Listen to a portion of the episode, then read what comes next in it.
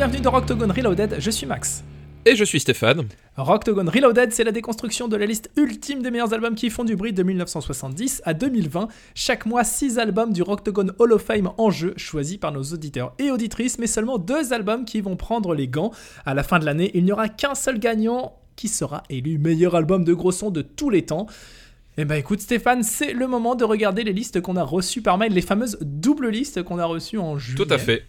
Tout à fait. Alors, euh, étant donné qu'on avait direct choisi la, la liste de notre ami Benjamin Fredhurst.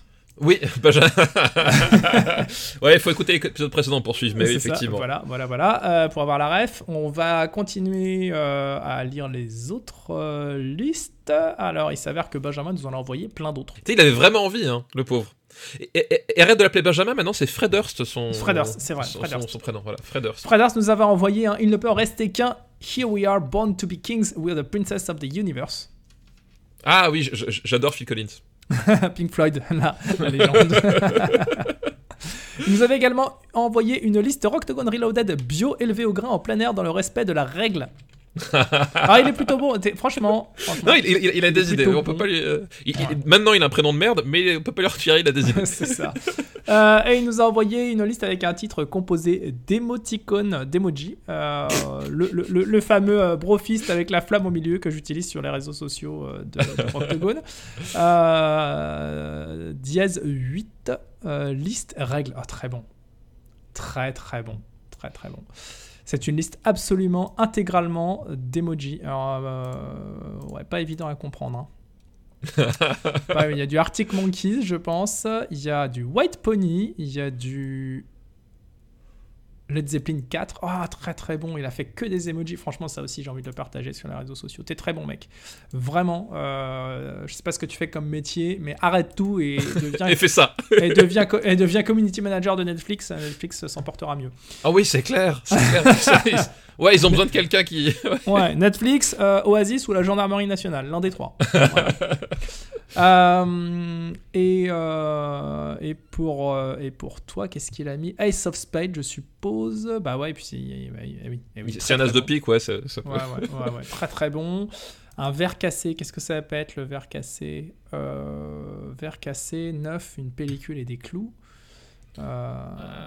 Ah, The Fragile Ah bah oui. Nine Inch Nails. Nine Inch Nails. Putain, bon. mais bien. Très bon. Et Le dernier, c'est. C'est un bonhomme avec une tête de mort, un cercueil, un renard, des flèches vers le haut et une personne masquée. Euh, Death from Above, est-ce que c'est ça? Ah non, The Boy Who Died Wolf, Highly Suspect. Eh ben Ah bah oui, oui. Ah. C'est pas un renard. Ah bah oui, c'est ça. Ouais, alors en plus, il a fait en sorte que, que ces listes ne, ne se croisent pas et tout, donc il a fait ça très très bien. Mais non, Mais non. c'est comme ça. C'est comme Non, ça. Désolé Fred Hurst. Désolé, Fred Hurst, mais merci pour tes listes. Voilà, merci pour la liste. Alors, euh, Rocktogone égale scandale. Ah, non, pas, pas les du tout. animaux contre les machines, de quel côté serez-vous? La passion en sait plus que la règle. Vous avez la ref, c'est pas grave, moi non plus. Et on a toujours le N large en playlist de la dernière fois qu'on n'avait pas ouvert. Ah oui, oui, oui. Voilà. C'est vrai. Euh, laquelle t'as envie de, de- de- Rocktogone Euh, scandale, les animaux contre les machines, de quel côté serez-vous? La passion en sait plus que la règle. Vous avez la ref, c'est pas grave, moi non plus. Ou Euh, enlarge your playlist. Euh, et de largeur playlist, euh, je suis sûr qu'on a déjà eu un truc comme ça, tu vois. Je, Ouais. je, suis sûr, donc du coup, je me. je Ah bah me- écoute, c'est simple, je viens de l'ouvrir. Vas-y. Led Zepp 4, Joy as an Act of Resistance de Idol, Significant Other de Limp Bizkit, 17 Seconds de Cure, The Boy Who Died Loved, uh, Highly Suspect et Synchronicities The Police, donc c'est pas possible. Ouais, on a, éliminé déjà 3 albums parmi les 6. Voilà. En revanche, euh, il propose une seconde liste. Qui est Alors, une seconde liste. Le choix de liste se fait par un ping-pong sur le thème des chansons de Phil Collins. Le plus jeune commence, le premier qui sache a perdu et le gagnant choisit sa liste. Un ping-pong sur le thème. Attends, attends, attends, attends. Chanson de Phil Collins. Le plus jeune commence, le premier qui sache a perdu et le gagnant choisit sa liste. Donc ça serait toi qui commencerait puisque t'es Donc plus jeune voilà, que moi. je, je- je suis plus jeune, du coup. Donc ça, j'ai compris. Allez, balance une chanson de Phil Collins. In the Air Tonight Très bon. Euh, Soudio. Euh... attends, attends, je, je connais- et, et bien sûr, on n'a pas le droit d'ouvrir Spotify. non, non, non, on triche pas, on euh, triche pas, on triche pas. pas. C'est la règle. Euh, alors, attends, c'est Phil Collins tout seul ou c'est aussi Genesis? Euh, il a marqué Phil Collins, donc je suppose que c'est Phil Collins tout seul. D'accord, ok. Non, non, mais c'est important, hein, parce que la règle, c'est la règle. Et, euh, et, euh, et je sais pas. Oh, j'ai gagné Ouais, ouais, c'est- c'est- Euh, Alors, je t'avoue que ça m'arrange parce que j'aurais jamais pu penser à un troisième titre. ouais, moi aussi. Il y a- il- putain, il a fait quoi? Euh. One More Night. Putain, j'aurais dû dire One More. Ah Ah non, je m'en veux, One More Night Oh la Évidemment. Tu sais comment je me rappelle de cette chanson? Non, dis-moi. C'est que je sais pas pourquoi, mais euh, je pense que c'est la, la BO d'un film que j'ai oublié, parce que dans le clip, il y, a des- il y a des images de Willem Dafoe en fait. Ah ouais. Et un jour, je suis tombé dessus, je me suis dit, mais pourquoi il y a Phil Collins et William Defoe en même temps? Et genre, mon cerveau, il, il a frisé. Wow. Le bug. Ah, Mais attends, j'ai quand même envie de regarder vite fait Phil Collins. Euh, 15 millions d'auditeurs, t'imagines? Il a autant de personnes qui l'écoutent chaque mois que Queens of the Stone Age et les Biscuits réunis. Réunis, ouais. Excuse-moi. Euh, against all odds in the air tonight, you can't hurry love another day in paradise one more night. Putain, ouais. Eh non, mais One More Night, Wow. là, je m'en veux, là. Putain, là, je suis. Ah. Euh, c'est c'est- c'est fou. T'as la ref? J'ai la- j'ai- là, là, j'ai la ref. Là, t'as la ref. Alors, donc lui, il proposait équipe numéro 1. Donc chacun choisit. hein. Euh, Ouais. Donc euh, équipe numéro 1, Led Zeppelin 2, parce que le meilleur... Parce que leur meilleur date de 1969. Oui, mais alors. Corps de Stone Temple Pilots, parce qu'on mérite de parler de Scott Weiland. Ça, il a raison. Et Flores de Ocean Size, grosse découverte qui est Octogone qui tourne en boucle chez moi. C'est vrai que c'était un pur album. Équipe numéro 2, Elephant de White Stripes. Seven Nation Army a été massacré par les footeux, mais Jack White a droit à sa chance. Murder the Mountains de Red Fang, le gros son, un point c'est tout. Et The Color and the Shape des Foo Fighters, parce que Dave Grohl doit faire partie de la phase finale. Alors il fait déjà partie de la phase finale Bah oui. avec Queen of the Stone Age. Et, et In Utero. Voilà, et euh, c'est signé Julien, entre parenthèses, Playmobil sur le Discord.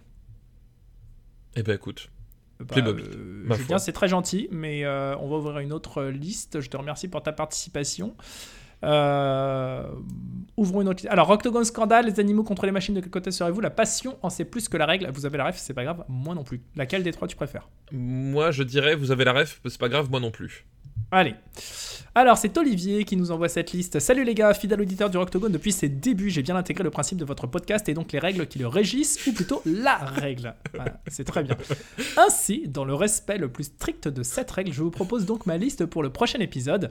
Pour Max, Make Yourself Think Us, The Color and the Shape de Foo Fighters, Around the Fur de Deftones. Alors déjà, c'est une liste absolument mortelle parce que c'est des albums que je peux ramener sur une île déserte, sans problème.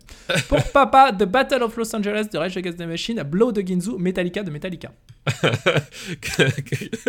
Euh, Donc, écoute, c'est la une liste voilà. absolument folle. ouais, c'est une liste qui a quand même de la gueule, quoi. Voilà, ces six super albums sont restés aux portes du Hall of Fame, voire n'ont jamais eu la possibilité de défendre leur couleur. En toute objectivité, on peut dire que c'est inadmissible. Je compte donc sur vous pour être joueur à réparer cette injustice. Alors, c'est des albums qui sont pas dans le dans le Hall of Fame. Et certains ont même perdu. Certains Euh. ont même perdu. Certains ont même perdu. Euh, Et quand t'as perdu, t'as perdu. Nonobstant, et je ne sais pas si nonobstant est bien utilisé dans ce contexte. Mais j'aime bien. Euh, après tout, la règle, c'est qu'il n'y a pas de règle. La règle, c'est qu'il n'y a pas de règle. Donc moi je suis prêt à te défier sur cette liste là si t'es chaud. Mais si tu veux on peut en lire une autre euh, plus euh, dans les cordes. Mais euh, si vraiment t'es chaud, attends comment il... euh, euh, voilà, je compte donc sur vous pour être joueur et réparer cette injustice. Il a signé Olive. Alors je crois que tu t'appelais Olivier, donc tu signes Olive, moi je ne comprends pas. Et on peut se défier sur ces listes. hein, et moi, j'ai aucun problème. Tu Ah bah écoute, euh, moi j'ai aucun problème. Alors en revanche, ça veut dire que le gagnant de cette liste, par la force des choses, doit éliminer un album qui n'a pas encore euh, concouru, concouru dans le Hall of Fame, dans le Reloaded Hall of Fame. C'est ça, effectivement. Il va falloir qu'il fa- faire du ménage. Donc il faudra qu'on choisisse euh, arbitrairement un album. Voilà, qui se fait dégager. Je te propose, euh, on, on va direct établir la règle pour ça. On comptera jusqu'à 3.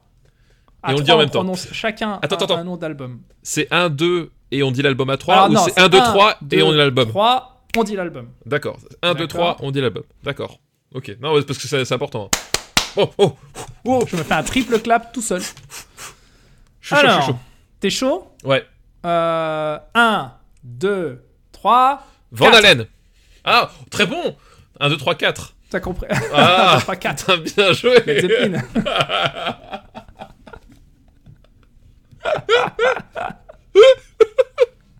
ok, je valide la vanne. Ah. Ah, je valide la vanne. Euh, J'aurais bien fait 1, 2, 3, 3, mais Slipknot a déjà perdu, donc volume Oui. 3, il dégage. Ah, très très bon. C'est dommage. Ah, on s'est pas mis d'accord. Non, c'est pas mis d'accord. Bizarrement. Bizarrement, on s'est pas mis d'accord. Bizarrement, c'est pas mis d'accord. Mais, mais, mais ta, vanne est, pas de ta, face. ta- ta vanne est vraiment très très bien. J'ai envie de dire. Si, Elle, si- elle est beaucoup plus drôle, donc euh, j'ai envie Oui. de dire on dégage Led Zeppelin. Bah oui, oui, non. J'ai envie de dire, là, je peux que Voilà. m'incliner. euh, Voilà, c'était euh, Voilà. c'était une vanne de qualité. Voilà. Donc, au revoir les Zeppelin. Allez, hop, au revoir Led Zeppelin. Euh, donc ça, je précise hein, que Led Zeppelin 4 vient d'être dégagé à tout jamais et c'est à cause d'Olivier. Oui. Euh, D'Olive. Surnommé Olive. Olive. Voilà, Olive. voilà. On, on vous donne Donc son voilà. adresse si jamais vous voulez vraiment lui péter la gueule. hein. Voilà, un- Nous, on n'a pas de problème avec ça. En tout cas, maintenant, on a nos listes respectives. Donc, je te rappelle euh, Battle of Los Angeles, Blow de Ginzu, Metallica de Metallica pour toi. Et pour moi, c'est Make Yourself d'Incubus, de Color and the Shape, de Foo Fighters et Around the Fur de Deftones. Et donc, c'est parti. Ladies and gentlemen, boys and girls, let's get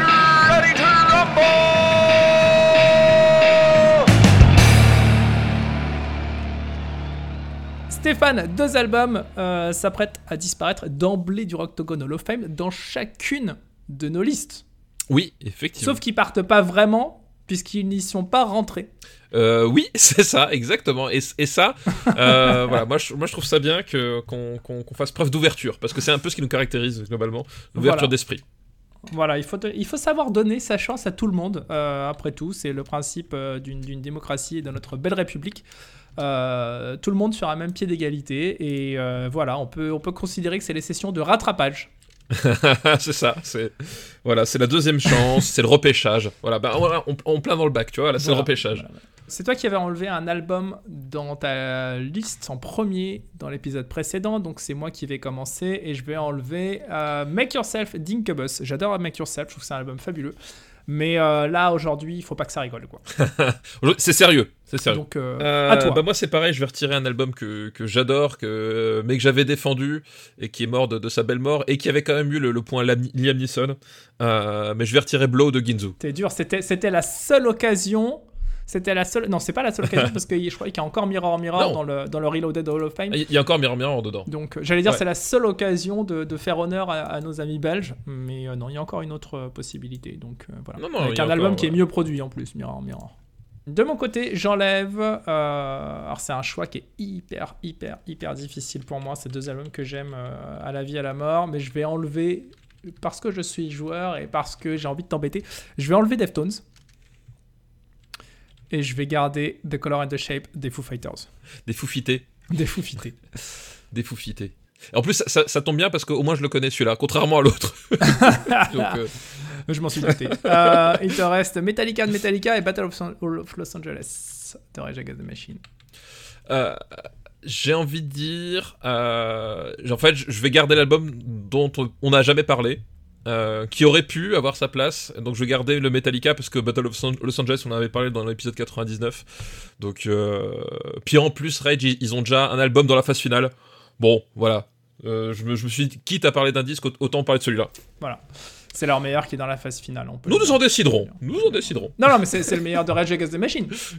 Ah oui. L'album éponyme Rage Against the Machine, c'est le meilleur de Rage Against the Machine. Je, bah, je, je, je savais pas qu'il s'appelait éponyme, moi, l'album, tu vois, je, je sais pas. Ah, ah oui, éponyme. éponyme. Euh, White éponyme, c'est euh, Deftones. Alors, techniquement, c'est le groupe qui est éponyme, mais bon.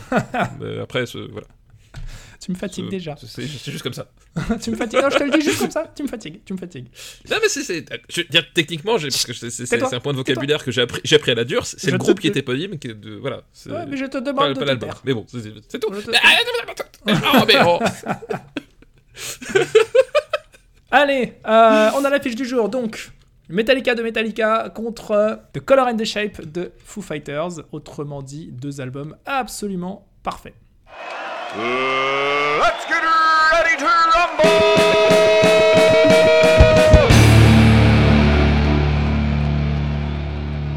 Alors, pour trancher entre nos deux albums, des critères essentiels et absolument objectifs, évidemment, comme toujours. Bah, toujours, toujours. Un an toujours. et demi euh, déjà qu'on est sur ces critères objectifs, donc il n'y a pas de raison que ça change. Non, on l'a bien vu, hein. Qu'est-ce qu'on a vu? Darex est immu- immuable. Ah bah oui, Ça, on l'a bien vu, là. évidemment. Euh, bah, je t'en prie, qu'est-ce que tu veux dire à propos? Alors, alors, juste on précise, hein, Metallica, l'album Metallica, c'est également l'album qui est euh, appelé à, à, à juste titre ou pas, je ne sais pas, le Black Album. Le Black Album, voilà, effectivement. Mais son vrai titre, Voilà. c'est Metallica. Alors, normalement, c'est The Black Album, mais, mais en France, on l'appelle le Black Album. Comme les Big Mac, par exemple. Comme, comme, comme le Big Mac, effectivement. Ou comme les Smashing Pumpkins. les, les The Smashing Euh, Pumpkins. Le The Black Album. On peut le dire. Le The, le The Black Album. bah, le Black Album en termes de prod, ben c'est euh, voilà, c'est Metallica qui, qui débarque avec euh, un- au, top de leur gloire et, de leur savoir-faire et du coup de, de- des moyens qui sont à leur disposition et qui décident de faire un, un virage, euh, un virage vers le euh, voilà, quitter un petit peu le trash pour aller vers un rock plus euh, plus traditionnel ou en tout cas avec des influences plus plus heavy metal et plus plus rock rock parfois parfois limite garage sur certains sur certains titres.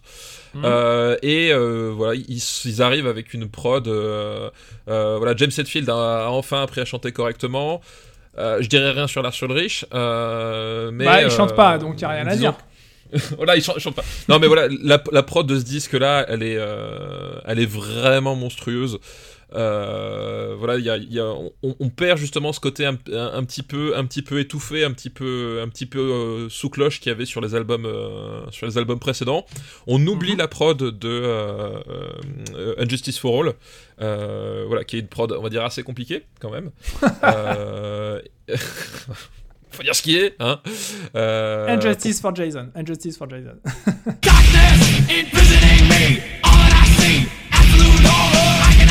Voilà, on est, on est plus du tout dans le dans l'approche des années 80, un truc beaucoup plus moderne et qui euh, et qui va en fait, euh, euh, voilà, c'est c'est bah, c'est convergent avec avec Nirvana, c'est la même année. Là, ils vont ils- Nirvana va, va rechercher les trucs un peu un peu cracra en termes d'interprétation et de choses comme ça. Eux, ils vont vraiment montrer ce que c'est qu'une prod, voilà, une prod clean, carrée, presque une super production en fait quelque part. voilà, c'est Oh, ça bah, ressemble à ça. ouais, j'allais dire, c'est quand même le, le maître étalon du, du méga giga gros son. Euh, au début des années Ouais, 90 complètement, qui, ouais. qui va, qui va poser euh, les bases pour, euh, pour les, les 20-30 ans qui viennent derrière. Quoi. Ça reste la référence en termes de production. C'est, voilà. En termes de prod, ils sont arrivés, ils ont ils ont claqué des bouches quoi. Hmm, Ouais, complètement, complètement, complètement. La prod de Color and the Shape des Foo Fighters, elle est assez mortelle aussi dans son genre. Pareil, hein, une production assez compliquée puisque l'album a été enregistré une première fois. euh, par, euh, par Dave Mm, Grohl avec ses vrai. musiciens de l'époque et euh, il n'a pas du tout été satisfait du résultat donc il est reparti un peu à zéro en réenregistrant morceau après morceau, quasiment l'intégralité de l'album en se mettant cette fois lui aussi à la batterie en plus des guitares et des voix. Et, euh, et d'ailleurs, c'est ce qui a valu le départ du, du- du batteur de l'époque et une première grande crise au sein de- des Foo Fighters. Mais c'est aussi ce qui a permis derrière à un certain Taylor Hawkins d'atterrir chez les Foo Fighters. et, euh, et je pense que c'est peut-être ce qui est arrivé de mieux au groupe en fait. Ah oui oui complètement, ouais, je, je- je suis d'accord. Super production dans tous les sens du terme. Euh, le groupe essaye de faire quelque chose euh, à la fois de, de peut-être euh, de plus grand public, de plus propre aussi, de plus accessible et en même temps repoussant un, un peu les, les curseurs sur certains morceaux. C'est c'est difficile de faire plus crade que la production du premier album. Ah non, mais ça c'est évident. Ah, en même mais temps. je veux dire, ils essayent vraiment d'établir à ce moment-là, avec Jill Norton qui produit l'album, ils, ils essayent vraiment d'établir quelque chose de, euh, de beaucoup plus. euh, ouais, peut-être mainstream dans le son en tout cas. Ouais, ouais, je suis d'accord. Ouais. C'est ce qui va permettre à l'album de se vendre par millions aussi euh, euh, aux États-Unis. euh. Alors, quand je dis aussi, bon, c'est difficile de comparer avec Metallica qui, qui fait partie des albums les plus vendus de l'histoire des États-Unis. Euh, euh, dans, sa catégorie, hein, c'est euh, que ce soit lui ou que ce soit Nevermind, c'est euh, 30 et quelques millions de copies vendues euh, dans le monde euh, et, à peu près la moitié aux États-Unis. Donc ça reste euh, des, albums euh, piliers euh, du gros son. On peut pas en dire autant de, The Color and the Shape des Foo Fighters, même si ça reste euh, un des gros succès euh, l'année de sa sortie. Euh, gros succès commerciaux, voilà, euh, de, de- des- des nominations euh, Grammy, Ouais, etc. vrai, voilà, c'est un truc, c'est vraiment un album qui, qui, euh, qui fonctionne très très bien auprès du, du grand public. C'est un album qui continue d'asseoir la réputation, la nouvelle réputation de Dave Grohl en tant que frontman, en tant aussi que, que, que songwriter, et un album dans lequel il se livre pas mal, puisque s'il euh, il le compose juste après son, son premier divorce, et bah, l'album c'est une sorte de concept album euh, qui... euh, euh, qui, qui parle de, de- tout ça, de, la résilience, de ce que c'est que de se remettre d'un divorce pour, pour Dave Grohl. Et les morceaux reflètent bien cet état d'esprit, c'est-à-dire autant dans les paroles que dans la musique, tu as des choses qui sont très très enlevées, très légères, et d'autres qui sont assez sombres, assez brutales. Donc voilà, je trouve que c'est un album magnifiquement bien construit. C'est un de mes albums préférés des années 2000, euh, enfin en tout cas fin 90, début 2000. Et euh, voilà, c'est un chef-d'œuvre. Je le dis, je le pense, Tu l'as dit, je le dis. tu l'as dit. Euh, un, point, un point à accorder. À qui on accorde le point de la production Parce que je sais que t'aimes aussi la prod de, de cet album des Fighters. Ouais, Euh, j'aime la, j'aime la prod effectivement. Après, c'est vrai que euh, la prod de Metallica, il y a, co- enfin, euh, ouais, il y a vraiment quelque chose d'assez, dingue dans le, dans, dans le son et, C'est une référence, quoi. Ouais, c'est une ouais. référence. et, euh, et c'est vrai que je pense que si- s'il y a, s'il y a qu'une prod qui devrait rester, ce serait celle-là en fait, à mon sens. Ouais, je suis d'accord. Je suis d'accord. Je suis d'accord. Je suis d'accord. Eh bien, écoute, ça fait un point pour Metallica. Tout à fait.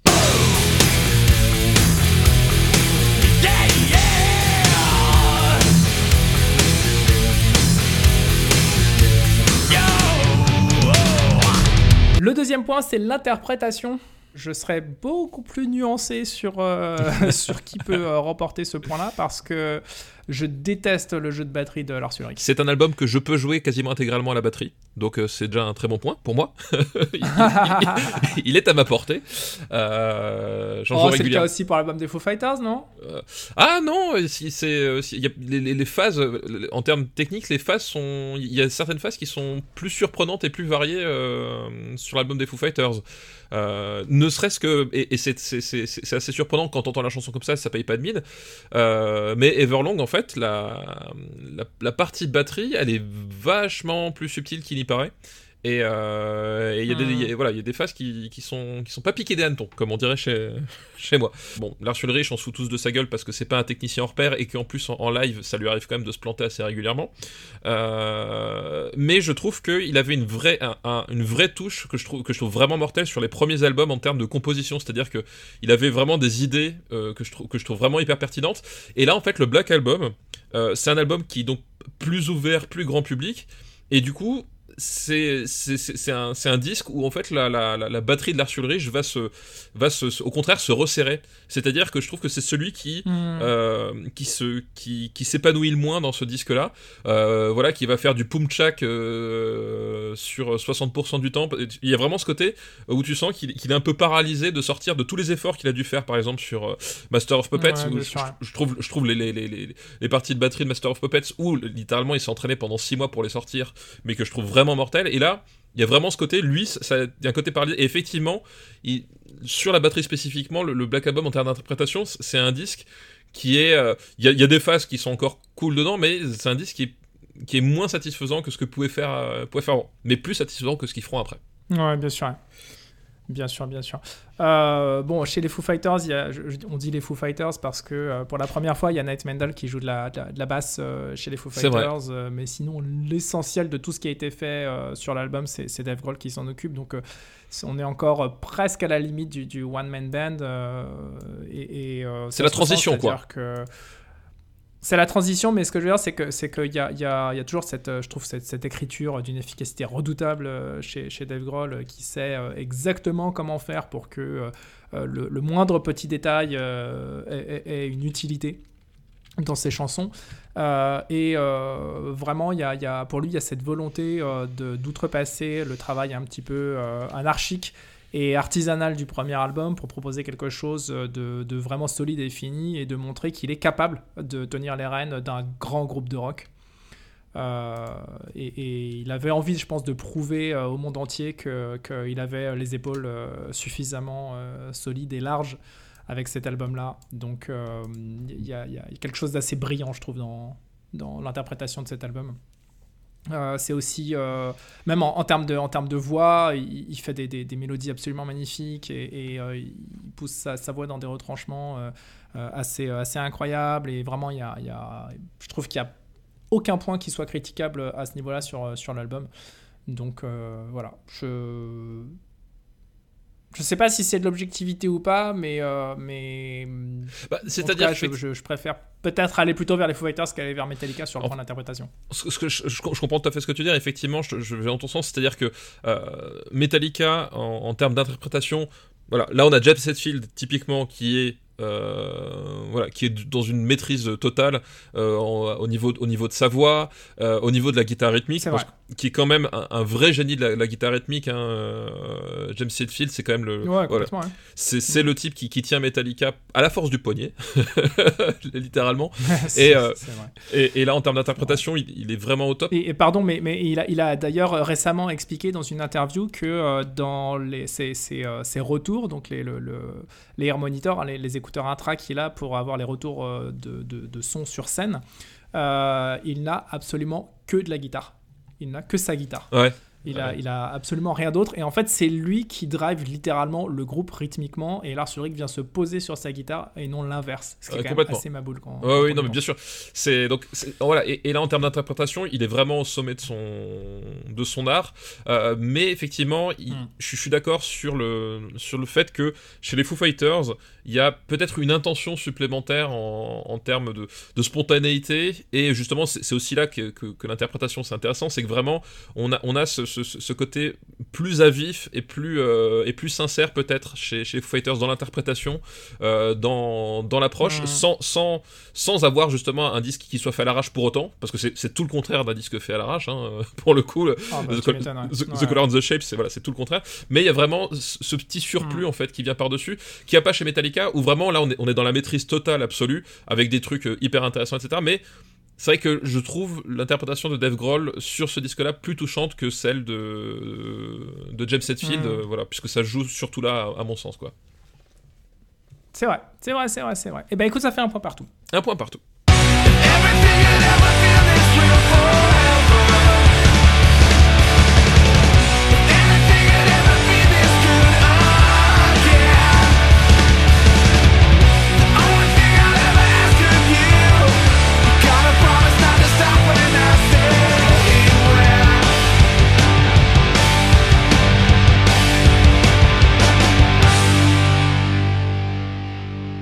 Le troisième point, l'originalité.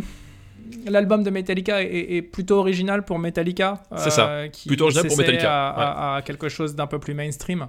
Euh, L'album de Dave Grohl, il est lui aussi peut-être un peu surprenant dans, la, dans, le sens où Dave euh, Grohl se met à, à lâcher un petit peu, euh, on va dire, les rives de, de, la musique un peu indé pour s'essayer à quelque chose de beaucoup plus, de beaucoup plus pop et, et facile d'accès, moins rugueux. Maintenant, dans les deux cas, euh, ça reste des musiques quand même assez euh, balisées, assez euh, classiques, même à l'époque où les albums sortent. Bah ouais, complètement. C'est vrai que l'originalité du, du, Black Album, elle est par rapport à Metallica au son qui, qui faisait euh, qui faisait qui faisait avant il y, a, il y, a une vraie rupture à ce niveau là et, et l'originalité en termes de voilà même dans le paysage elle vient surtout de la prod en fait. C'était vraiment la prod qui, qui fait la grosse différence mais c'est vrai que c'est un album de, de, de, de, rock heavy metal euh, finalement assez assez classique. Voilà il n'y a pas de il y a pas de, de, de, de, choses qui bouleversent les, les choses. Euh, et c'est vrai que j'aurais du mal à dire que le Black Album est un album profondément original quoi. Euh, c'est un album profondément maîtrisé mmh. et je pense que c'est ça qui, qui, a fait euh, qui fait sa légende et qui fait que c'est un album qui, qui, est resté quand même euh, on va dire plutôt intemporel hein, aujourd'hui le Black Album globalement mais c'est pas son originalité en tout cas j'ai pas vraiment de quoi argumenter 107 ans sur ce point là je t'avoue ouais je suis d'accord ouais. Il y a effectivement, au moment où ça sort, tu peux sortir euh, un milliard d'autres groupes qui font plus ou ouais. moins ce genre de musique. Ouais, je suis d'accord. Alors, euh, tu, vas avoir, tu vas avoir aussi plus ou moins d'affinité avec euh, tel et tel album, telle et telle voix, type de production, de son de guitare, machin, etc. Moi, en l'occurrence, c'était celui-ci.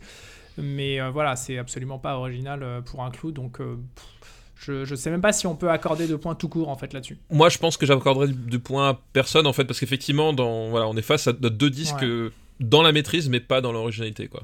C'est-à-dire qu'à la même époque, euh, en face, tu mets, euh, euh, tu mets du garbage par exemple. Oui, Euh, oui. Alors certes, garbage, c'est pas, c'est pas aussi gros son, mais en revanche, ça reste de la musique drivée par de la guitare.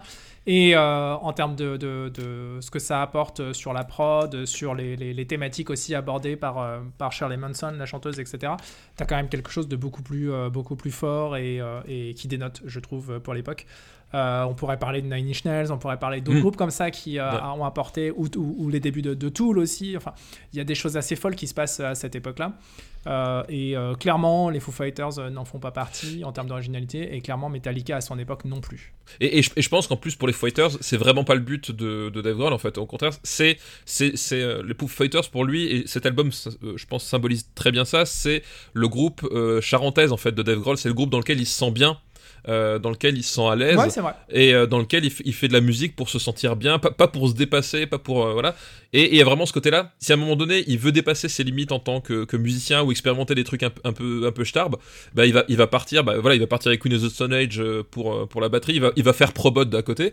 Mais les Fighters au contraire Ouais, ça va être ouais, voilà, il va, il va faire Probot en parallèle, mais au contraire, Foo Fighters, il a vraiment ce côté.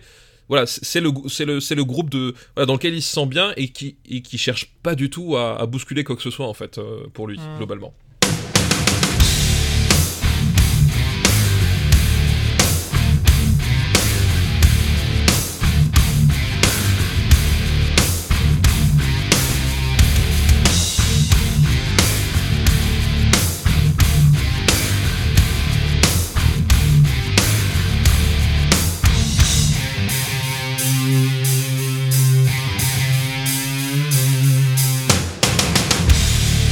Passe au quatrième point qui est l'importance historique.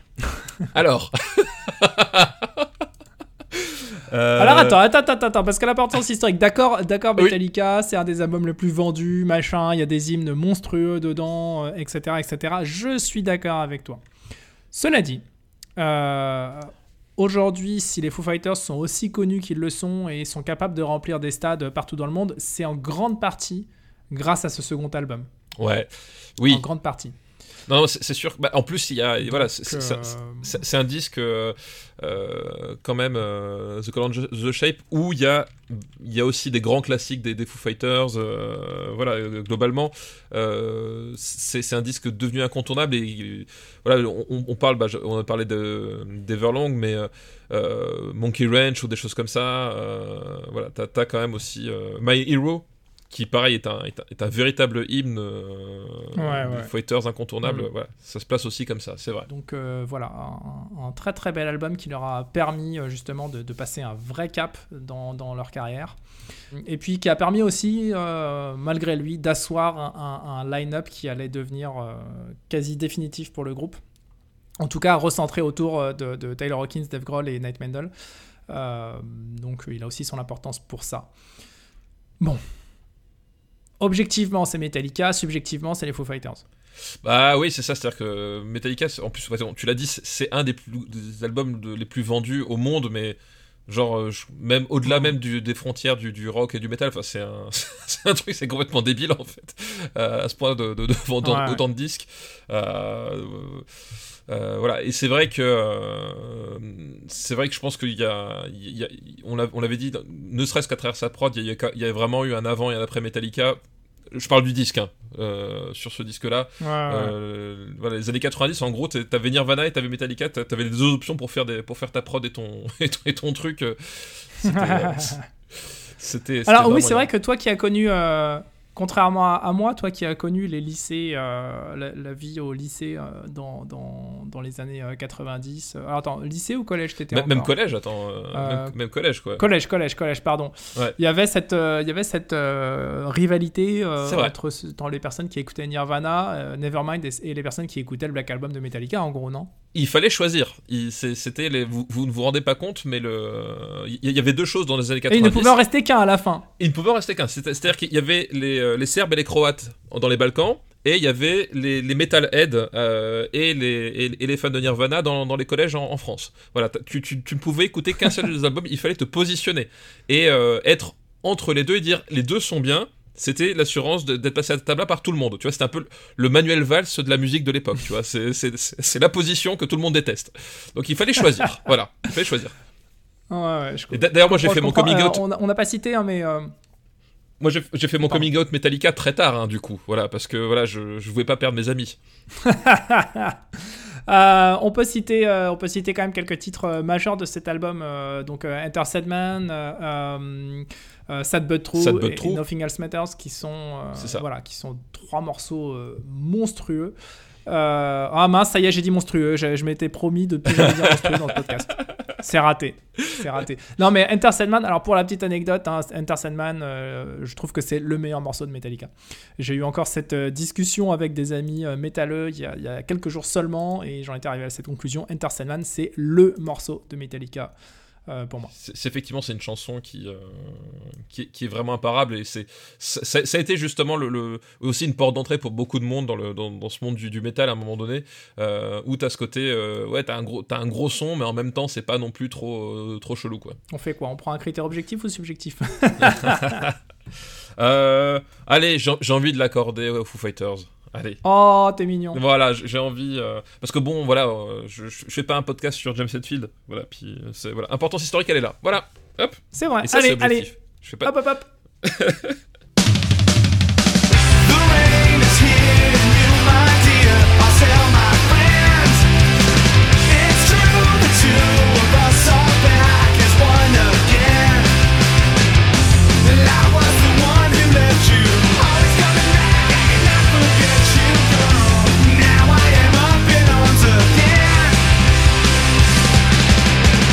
gros son, bon.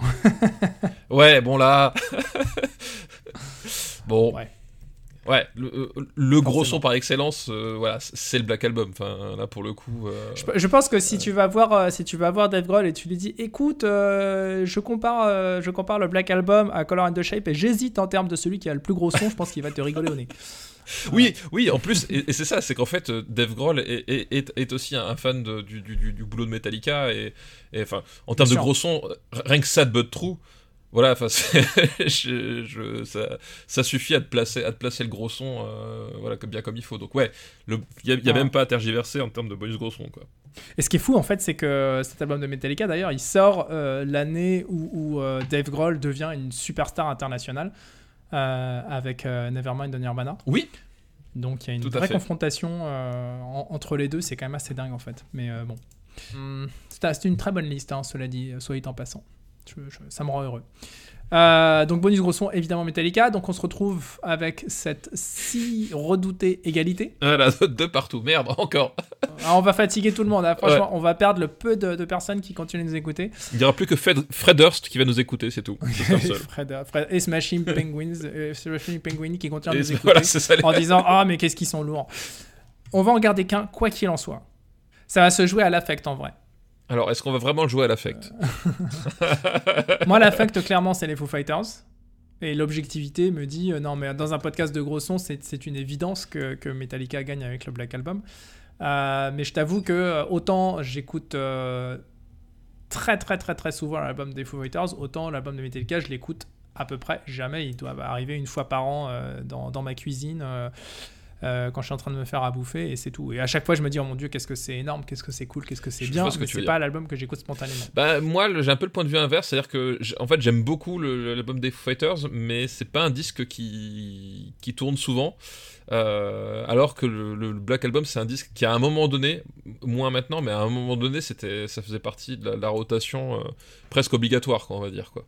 D'accord. T'as vu, combien de fois Metallica sur scène? Metallica je les ai vus une, euh, trois fois en tout. Moi je les ai vus deux fois. Combien de fois t'as vu les Foo Fighters sur scène? Euh, deux fois les Foo Fighters. Euh, Ah moi je les ai vus trois fois. Donc c'est les Foo Fighters qui gagnent.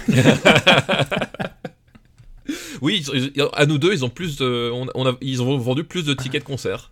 C'est un vrai critère ça. Excuse-moi. C'est un vrai critère. Ils sont beaucoup plus populaires au sein du Rocktogone. Bah oui, oui, ils ont vendu, à, à nous deux, ils ont vendu Enfin, plus de... au sein de la rédaction du Rocktogone. J'ai envie de dire du centre névralgique du Octogone, c'est c'est quand même soyons précis. Mais effectivement, ils ont vendu plus de tickets euh, que Metallica, euh, donc c'est un critère objectif, effectivement, donc victoire, effectivement, des Foo Fighters. C'est un critère objectif et ça veut dire qu'ils gagnent l'importance historique. Euh, bah, quelque part, oui. Bah, de toute façon, il avait déjà gagné en fait. Ah, il avait déjà gagné. mince. Ouais, mais ça veut dire qu'ils ont deux points d'importance historique. Laissons le cœur parler, laissons le nombre de tickets vendus au sein de la rédaction du Rocktogone parler, euh, et puis mettons Color on the Shape. Et voilà. C'est tout. What have we done with innocence? ça me rend tellement heureux. Mais oui, je sais bien, c'est pour tellement ça que je le fais. que cet album se fasse dégager. C'était tellement scandaleux. En plus, face à Radio fucking End, quoi. Attends, c'est comme si Metallica avait perdu face à Coldplay, c'est pareil, quoi. C'est honteux. bon, bah voilà, donc l'album de gros son de août 2021, c'est donc The Color and the Shape des Foo Fighters, et c'est normal. On va se retrouver dans un mois pour la suite de notre entreprise de déconstruction, et là, cette fois-ci, vous avez deux semaines pour nous envoyer votre liste. Donc, trois albums pour Stéphane, trois albums pour moi, à l'adresse rocktogone.gmail.com. Ces albums sont sélectionnés parmi les albums qui restent dans le Rocktogone Reloaded Hall of Fame. L'adresse est donc sur notre site internet rocktogone.fr. D'ici là, bonne écoute, partagez tout ça pour répandre la bonne parole et retrouvez-nous sur le Discord du RPE si vous voulez échanger sur tous ces points-là et crier votre amour pour Metallica. Euh, on, on prendra une note, mais euh, on la gardera pas euh, en mémoire. on peut. Allez, d'ici au mois prochain, évidemment, continuez à faire du bruit. Ciao à tous. Pourquoi j'ai dit ciao à tous? C'est c'est réflexe, ça c'est ça, c'est Daniel, ça c'est la faute à Daniel. Ça c'est la faute à Daniel. Putain.